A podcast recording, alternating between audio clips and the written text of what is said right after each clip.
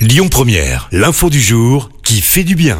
Et ce matin, Christophe en parle d'un geste de star. Georges Clounet et sa femme ont décidé d'investir dans une bâtisse dans le Var.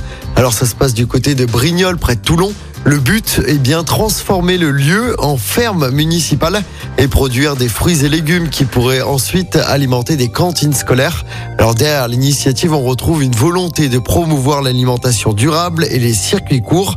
Le couple et la mairie seraient sur le point de parvenir à un accord qui pourrait se finaliser dans l'année.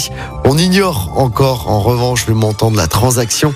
Georges Clounet et sa femme avaient déjà mobilisé 20 000 euros suite aux inondations qu'avait connu la commune. Écoutez votre radio Lyon Première en direct sur l'application Lyon Première, lyonpremière.fr et bien sûr à Lyon sur 90.2 FM et en DAB+. Lyon Première